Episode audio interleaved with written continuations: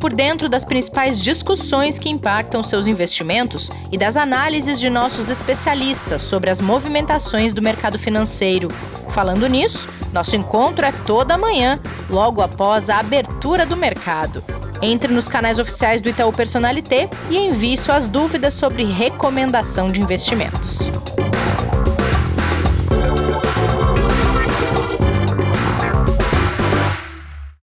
Bem-vindas e bem-vindos a mais um episódio do Investidor em Foco dessa quinta-feira, 24 de março de 2021. Hoje é dia de conversa de mercado. Kleber, bom dia, tudo bom por aí? Tudo bem, Carol, e você? Tudo certo. Hoje eu vou pedir bom, desculpas aqui aos ouvintes, às ouvintes, que a obra é aqui do lado de casa, tá? Então qualquer barulho tem uma martelada ou outra aqui, não se incomode que é o vizinho fazendo aqui. Sem problemas, coisas do home office. Exato. Bom, vamos lá. Na última segunda-feira, a OMS apontou que a maior parte das regiões do globo está passando por mais um aumento de casos de Covid, provocado pela propagação de novas variantes. Mas a gente teve algumas notícias boas. A gente teve divulgação de PMI na Europa, certo, Kleber? Foi isso aí, cara. É, a gente, obviamente, quando olha para esses números, olha ainda para passado, né? Eles não refletem as recentes restrições que a gente teve de mobilidade na Europa, mas eles trouxeram realmente uma positividade que era importante para uma região que vem sendo muito combalida também em relação à pandemia, né? É, quando a gente olha para essa terceira onda que a gente já comentou, a grande preocupação é o quanto ela vai impactar é, na sociedade como um todo e na, na recuperação da atividade econômica, que a gente vem comentando aqui, né, Carol? E essa recuperação da atividade econômica deu um, um, sinal de fôlego muito forte no mês de março através do PMI. Lembrando, né, PMI, né, que é o índice de gerente de compras, que é aquele indicador que fala se a economia está indo é, para um lado mais de retração, de recessão, ou se ela está indo para um lado de crescimento, né, de avanço. E foi surpreendente os números que vieram da Alemanha, que é a maior economia ali do bloco, aonde ela superou de 51 para 56,8 pontos no mês de março, muito acima do que o mercado esperava. É o maior número dos últimos três anos do PMI composto que ele tem. Indústria e serviços, tá, Carol? Só que o industrial, assim como também na zona do euro, que reportou o PMI composto que veio também acima de 50 pontos, que é a linha ali que diz se está em retração ou é, em expansão, indo para 52,5, também acabou batendo recorde histórico na indústria. É o maior índice industrial. É, meu vizinho agora está forte aqui. Tanto para a uh, Europa quanto para a Alemanha. O que mostra aí uma força de recuperação muito positiva e o Reino Unido também deu um sinal é, igual. Então isso dá a dimensão de como a recuperação da atividade já vinha forte e o quanto ela pode ser impactada por esses atuais lockdowns. Inclusive, a Angela Merkel disse que talvez reduza cinco dias daquele lockdown anunciado até dia 18 de abril na Alemanha, que vem passando por uma situação muito difícil. É, então o mercado opera com aquele sentimento meio que misto, né? Entre o alívio pelos dados virem muito positivos e a preocupação pelo atual momento que ainda não se sabe como que ele vai realmente refletir na economia por todas essas paralisações atuais, viu, Carol? Perfeito, Kleber. Por aqui, é, ontem o Brasil passou, infelizmente, a marca de 3 mil mortes pelo Covid registrados em um único dia, com um recorde de 3.251 mortes em 24 horas, segundo dados do Ministério da Saúde. E ontem à noite, o presidente Jair Bolsonaro discursou em rede nacional sobre a situação. Kleber, a gente teve alguma notícia em relação a isso? Muitas, né? Mas acho que o primeiro ponto que a gente quer deixar aqui é, obviamente, o, o nosso sentimento é, a qualquer familiar que vem passando, qualquer pessoa, né, que vem passando pelo impacto da Covid, né, pessoalmente, não só de ontem, mas de todo esse período que a gente vem vivendo, que a gente sabe que está sendo terrível. É, e esse número ele é alarmante, preocupante. Em seguida, a gente teve esse pronunciamento que veio com uma mudança de tom né, uma mudança que é, muitos esperavam que acontecesse, principalmente por parte é, do governo, né, por parte também do Congresso. Muitos ali pediam para que esse pronunciamento, é, para que esse tom viesse, e isso pode ser sim recebido de forma positiva. Inclusive, Carol, a gente tem hoje uma reunião importante entre exatamente o Planalto, né, o presidente da República, junto com o Judiciário, o Legislativo, para debaterem a questão de combate à pandemia e a partir dessa nova, é, desse novo posicionamento, essas discussões e essas conversas podem é, ter um caminho e uma direção diferente, ou seja, mais positiva, mais propositiva, né, para a recuperação que a gente realmente precisa, que é estancar essa situação tão complicada que a gente vem passando, né? E o reflexo disso no mercado, naturalmente, pode ser positivo, porque em seguida do pronunciamento de ontem saiu uma informação de que é, o número de vacinas esperadas para o mês de abril foi reduzido em 9 milhões de doses, o que é negativo, né? É, então a gente ainda tem muitos fatores ali rondando toda essa situação da pandemia que impactam nessa retomada tão importante que a gente tem é, para a nossa recuperação da atividade aqui local. Então, assim, a gente tem muita coisa ainda a acontecer ao longo do dia de hoje. O presidente do Banco Central aqui vai falar. É, tem vários é, presidentes de Fed lá regionais, além do presidente do próprio Fed nos Estados Unidos também que vai se pronunciar, que todas essas informações juntas vão impactar ao longo do dia o mercado. Vamos ver como que acontece e a gente volta aqui amanhã para dizer quais foram os resultados, né, Carol? Perfeito, isso mesmo, Kleber. Amanhã a gente está de volta aqui com mais, espero que boas notícias. É, e assim, fica aquele alerta bem rápido para o investidor que o momento continua sendo de cautela, né? o momento continua sendo de atenção e de muito cuidado com, obviamente, primeiro as questões pessoais e, em segundo, também com os seus investimentos. Fale com o seu especialista, entenda como está a sua carteira, rebalanceie, fuja de riscos e a gente vai ter uma conversa muito boa agora para ajudar nisso, né, Carol? Boa, é isso mesmo. A gente tem aqui hoje Fredinho. Eu não consigo chamar o Fred de Fred, já aviso. Estamos entre amigos, né, Fredinho? Tudo bem? Sem dúvida nenhuma. Bom dia, pessoal. Bom dia a todos. E um bom dia especial para Carol, que eu gosto só pouco, viu? Conheço há um tempão. e é por isso que a gente se trata dessa forma. A gente já se conhece há um tempão. Temos um, uma longa, um longo período aqui de trabalhar no Itaú juntos. É muito é bom verdade. te ver por aqui, viu, Carol? Fico muito feliz de, de participar Muita parceria. hoje com, com você. É isso aí. Muita parceria, aí, Cleber, Fredinho. Como é que você tá? É Tudo aí. bem, Fred? Como é que você tá, também já... Tudo bem? Tudo certo? Tô, tô, bem, tô bem. Já te conheço há um tempo também, mas não vou te chamar de Fredinho, tá? Intimidade vai, mas a gente, é. Né? é, eu também não vou te chamar de Clebinho, vamos deixar assim. deixa pra mim, deixa pra mim. Bem-vindo de volta, que a gente tá ansioso para te ouvir, viu, Fred? Muito obrigado, gente. Obrigado por me receber mais uma vez. É, a gente realmente, de fato, via vocês fazendo agora aqui a abertura. É, a gente tem um, alguns temas novos aqui para dividir com, com o investidor, algumas mudanças substanciais que a gente tem visto é, nas conversas com os gestores. E a ideia é dividir um pouco aqui com, com eles. É isso aí. Vamos lá. Perfeito. Bom, Fredinho, então acho que falando nessas mudanças, queria um pouco que você falasse sobre o dólar. Como que claro. os gestores estão se posicionando? É aqui, eu acho que é bem legal, Carol, a gente, a gente voltar ao final do ano passado, só para a gente poder fazer uma recapitulação e a gente entender como é que foi a circunstância da história até chegar aqui, tá? É, final do ano passado, a gente a gente estava num cenário é, um pouco mais otimista, otimista porque a gente estava é, conversando sobre o surgimento e a aprovação das vacinas, e a discussão que estava rolando muito era como é que seria o cronograma, o início do processo de vacinação, é, e os Estados Unidos tava, estavam como, como os pioneiros nesse caminhar. Então, todo mundo estava numa visão muito positiva de que é, a gente iria, iria, de fato, começar a sair desse cenário de pandemia.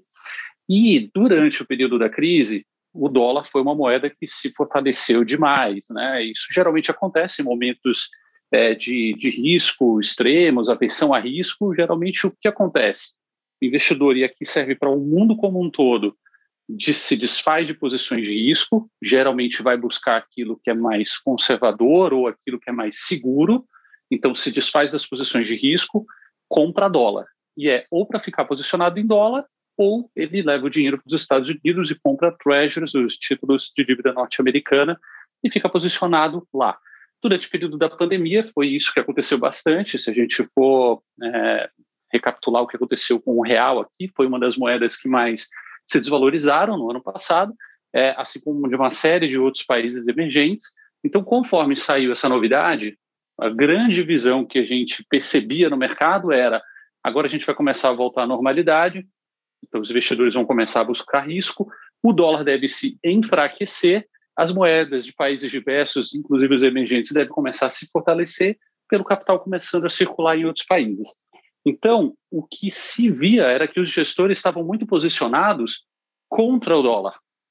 Não fosse uma moeda fraca, nada disso, mas que fazia sentido você estar posicionado em outras moedas, dado que esse caminhar aqui de contexto de cenário deveria levar ao fortalecimento de outras moedas contra o dólar. Então, esse foi o cenário que a gente viu na virada do ano. Que está acontecendo agora?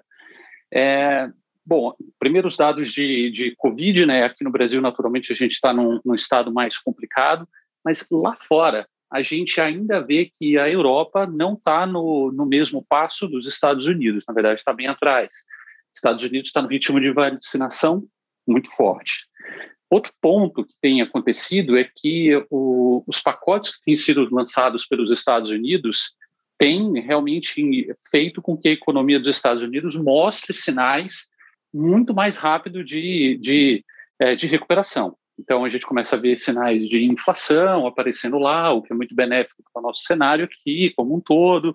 A gente vê que consumo tem começado a aparecer, produção industrial e etc.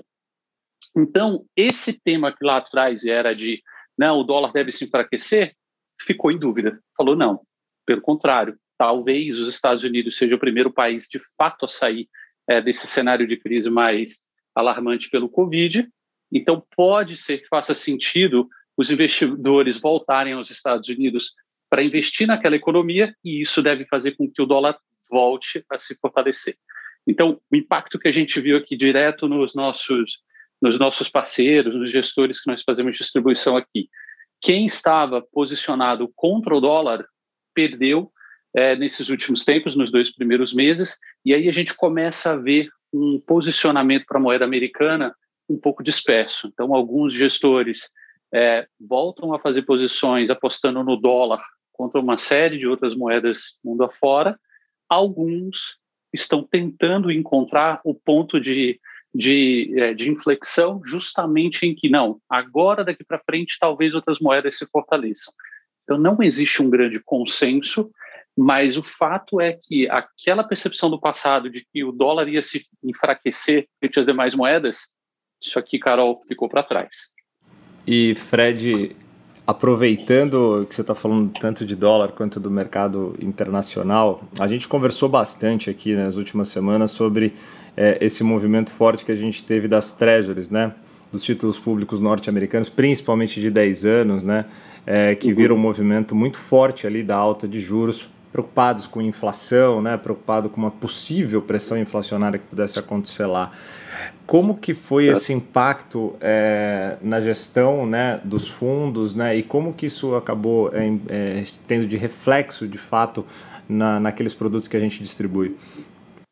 é, é que é um, um, ótimo ponto e que tem tudo a ver com o que a gente falou aqui no início, né, Kleber? É, essa visão de que os Estados Unidos deva sair dessa, dessa situação alarmante mais rápido do que o resto do mundo é, faz com que eles imaginem que o, o, a economia volte mais rápido. E ela voltando mais rápida, é natural que a gente veja algumas pressões de inflação.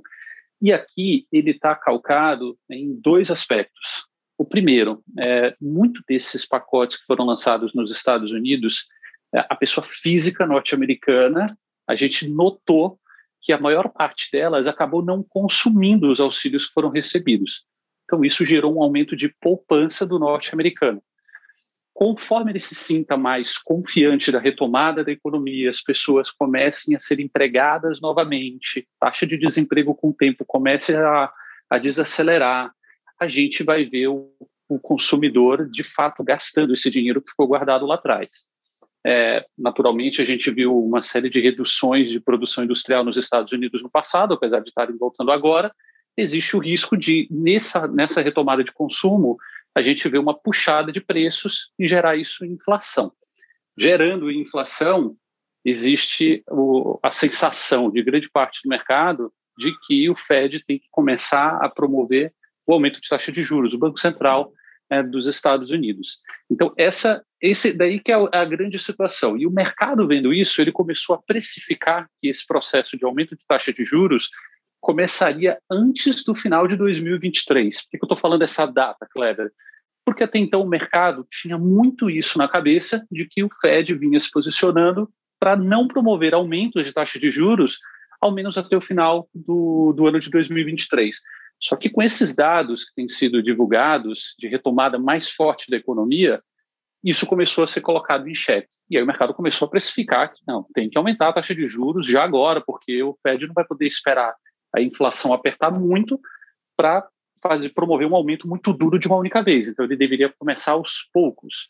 Então as treasuries começaram a indicar aumento dessa taxa de juros ao longo do tempo.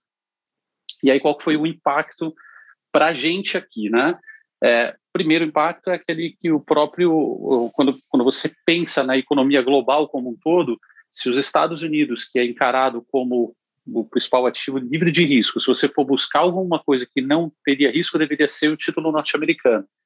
Se ele começa a pagar mais, os demais que têm mais risco têm que começar a pagar mais também. Então, teve um impacto aqui na nossa curva é, de juros aqui no, no Brasil.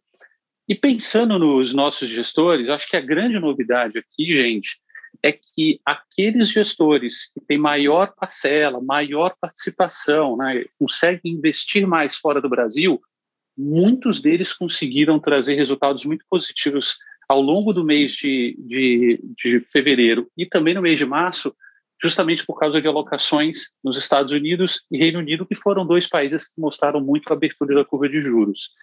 Então, se vocês falarem com os especialistas, vocês vão notar que os melhores fundos em performance no mês passado, invariavelmente eles vão dizer para vocês que eles estavam posicionados nos Estados Unidos, apostando no movimento de aumento de taxa de juros. E, de fato, eles conseguiram capturar bastante.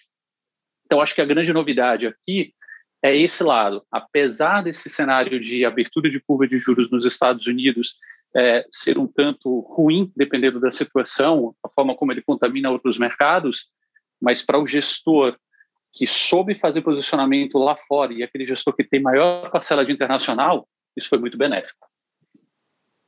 Isso é bem interessante, né, Fredinho? A gente olha que, às vezes, como o fundo é uma coisa muito assim maleável, né? Dá para o gestor se posicionar numa coisa que, putz, por um lado pode ser ruim, mas dá para ganhar no fundo, né?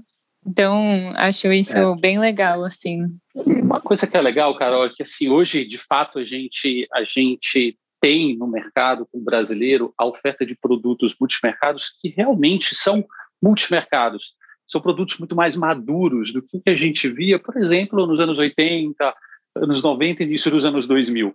E por que, que eu estou falando isso? Porque os melhores gestores de multimercados que a gente tem hoje, e assim, eu não vou ficar preso em um ano, dois anos, não, assim, quando você olha a avaliação geral da casa, o que, que é que a gente busca aqui no FOF, quais são os fundos que a gente mais gosta daqueles que a gente abre.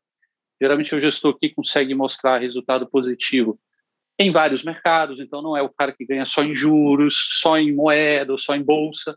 E um adendo também muito importante, a gente gosta muito daquele gestor que consegue ganhar fora do Brasil. Mas, poxa, fora do Brasil é Estados Unidos? É Estados Unidos também, mas a gente gosta de ver ali a atribuição de performance positiva com a Europa, com países emergentes, com a América Latina, Ásia.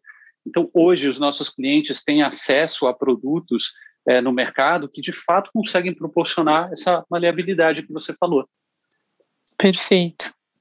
E Fredinho, é, queria que você contasse um pouquinho mais para a gente, assim, dasse uma é, listasse quais são as uhum. principais preocupações que os gestores estão olhando aí hoje.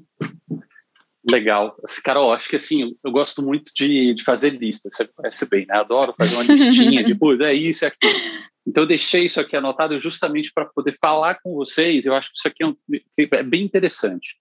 E aí, assim, naturalmente, a gente está num mundo hoje que preocupações são coisas que não faltam, né?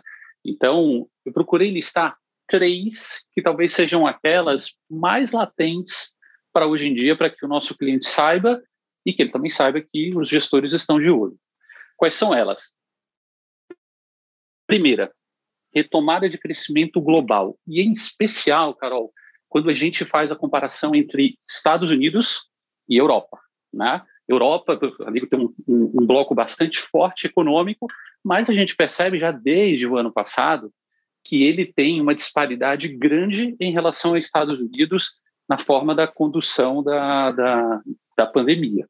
Então, a gente percebe isso pela questão da velocidade com que pacotes são aprovados, velocidade com que é, as vacinas são aprovadas para serem aplicadas na população, é, uma demora maior, um consenso sobre o que fazer em determinadas é, situações quando eles estavam encarando essa, essa gravidade da pandemia. Então, a gente percebe um descompasso grande. Então, enquanto os Estados Unidos, às vezes, até nos surpreende, de repente, puxando assim do bolso, olha, vai sair um pacote de 2 trilhões. É mesmo? Uma semana depois saiu duas. O negócio sai rápido. Lá na Europa, o negócio se arrasta mais. Então, a primeira grande preocupação é essa. É muito legal a gente ver Estados Unidos é, despontando e conseguindo se recuperar rápido, mas mais importante do que isso era, é a gente ver isso espalhado pelo, pelo globo como um todo. A primeira preocupação grande é retomada de crescimento. Segunda, a segunda já tem muito a ver com o Brasil. E aí, quando a gente está falando de Brasil, tem uma que não tem como escapar, que é a questão fiscal, né, Carol? A gente vem já vendo isso há um bom tempo, desde o ano passado. Vocês têm divulgado aqui também no podcast já há um bom tempo, fazendo as atualizações. Mas quando a gente olha aqui a questão fiscal do Brasil, o grande ponto é que, não obstante a preocupação que ela já traz para a gente, ela ainda tem combinado um ambiente político mega complicado que hoje vivemos no Brasil. Além disso, a gente está no pior momento da crise de Covid no Brasil. Os números que vocês passaram agora no, no início aqui do programa deixam isso muito claro. E isso vai caminhar para um processo de desaceleração natural do PIB. Então, esse combo fiscal, mais questões políticas, mais o pior momento de Covid vai levar à desaceleração do PIB e isso tem preocupado bastante é, os gestores quando eles olham o mercado local. E aí, até dividindo com vocês, já vemos alguns gestores fazendo apostas contra Brasil e não apenas em moeda. Desde o ano passado a gente via muito, por exemplo, o posicionamento de outras moedas contra o real, né, apostando que o real ia se desvalorizar. Agora a gente já está vendo alguns gestores ficando vendidos em bolsa, ou seja, apostando que a bolsa vai se desvalorizar mais. E o terceiro ponto é a questão de processo de aumento de taxa de juros no Brasil.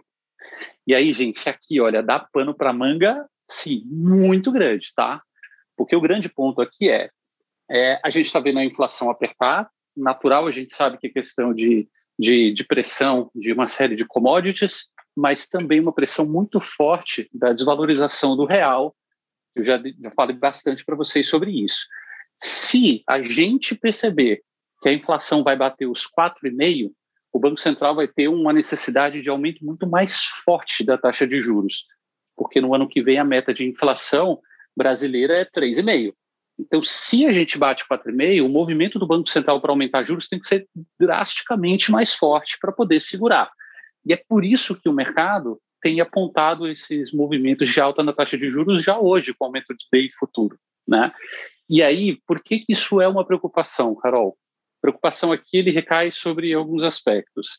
É, o primeiro, não existe um consenso no mercado sobre esse movimento. Nos gestores que a gente conversa aqui, Carol, a gente vê gente apostando em quatro aumentos de meio, depois desse último que a gente já teve de 0,75. Tem gente apostando em mais um de 0,75 e mais quatro de meio. Então, não existe um consenso. Isso vai fazer com que o mercado de juros tenha um pouco mais de calor daqui para frente. Nos próximos meses, a gente fatalmente vai ver ainda muita discussão é, sobre isso. E a outra questão é que Carol, se a gente está vivendo num momento em que é, a economia brasileira está mostrando dificuldade de recuperar, a gente está no pior momento da pandemia, isso vai obrigar fechamento de fábricas, comércio, isso tudo. Se você ainda, além disso, aumenta a taxa de juros, você tira um dos principais incentivos de consumo, que é a questão do crédito mais barato, né? Então, isso daqui, esses três pontos, Carol, eu acho que são os três pontos que trazem maior é, preocupação, ou pelo menos deixam os gestores mais atentos. Recapitulando, retomada de crescimento global, especialmente Estados Unidos e Europa. Dois, questões internas brasileiras, fiscal, ambiente político, é, desaceleração do PIB. E o terceiro aspecto, aumento de taxa de juros no Brasil. Acho que esses são os três principais para a gente colocar aqui na, na conta. Boa, perfeito, Fredinho. Eu não queria dizer nada, mas eu acho que o professor Martim ele tem um concorrente, porque foi uma assim? aula de mercado aqui. acho que devia mudar para o nome assim do, do quadro, aula aula sobre mercado. Ah, Porque olha, eu aprendi olhos, muito. aprendi Imagina, muito Carol. aqui. Adorei, Fredinho, Poxa, gostei muito. Se você gostou, legal também. Espero que isso ajude bastante os nossos, os nossos clientes. Né? Eu tinha, tinha batido um papo com vocês né, nesses últimos dias do quanto que, que, que, seria importante a gente conversar esse mês Sim. por causa dessas mudanças de mercado. Bom, espero que isso é. ajude muito os nossos clientes. São Não, coisas para a gente ter. Fred. Carol tá, Carol tá certíssima. Acho que realmente você conseguiu dar uma atualização que foi sim uma aula. E num momento, Fred, que, que os investidores têm. A gente já falou sobre isso aqui, né? Há alguns meses a gente não esperava ter que falar de novo, né? É uma, é uma mistura de preocupação financeira, econômica e também pessoal, né? Junta tudo. Sem dúvida. Então, quando vem esse momento, né, essas explicações trazem um conforto para o investidor e o cotista dos produtos que o FOF está distribuindo e que a gente coloca à disposição é, de que tem esse acompanhamento diário que a gente faz, muito próximo de cada um dos gestores, é, e que tudo tem uma explicação. Claro, a gente só quer dar hum. notícias hum. positivas, né? só quer trazer retornos bons para os investidores. Mas, Verdade. assim, a gente agradece demais essa, essa transparência e essa aula, como a Carol falou, para que a gente possa posicionar os investidores de que é, também, como já foi nos meses passados, né, nos meses anteriores, é uma coisa passageira. Ruim, difícil, né? Que requer muito trabalho para conseguir passar por ela, mas ela é passageira, certo, Fred? É verdade, e aquele ponto que assim, eu sempre gosto de falar, já falei várias vezes aqui no programa, né? É, é muito importante. A gente está entrando aqui no, no, numa fase mega complicada ainda aqui, apesar da gente estar tá vendo bolsa esse mês, é, até, até dois dias atrás estava positivo, o S&P está positivo, mas a gente está numa fase que não é não é agradável, tem um aumento de aversão a risco. Então, antes até de acontecer, acho que já é importante a gente falar para o investidor. Lembra daquilo que a gente sempre fala. Lembra que nos momentos de maior risco, geralmente a gente toma as nossas piores decisões, decisões de desinvestimento. Então, tomar muito cuidado para não ficar, às vezes, sensibilizado com o um movimento mais drástico de um dia ou outro de mercado. Você já havia falado, e eu super reforço, os nossos especialistas estão altamente alinhados com todo o discurso do banco. Acho que uma conversa com seus especialistas é sempre muito bom para que ele possa não só falar um pouco mais, até aprofundado do que a gente discutiu aqui, mas eventualmente até entrar mais no detalhe de cada investidor, porque não existe uma forma, assim, uma fórmula de bolo assim para todo mundo. Não, não existe.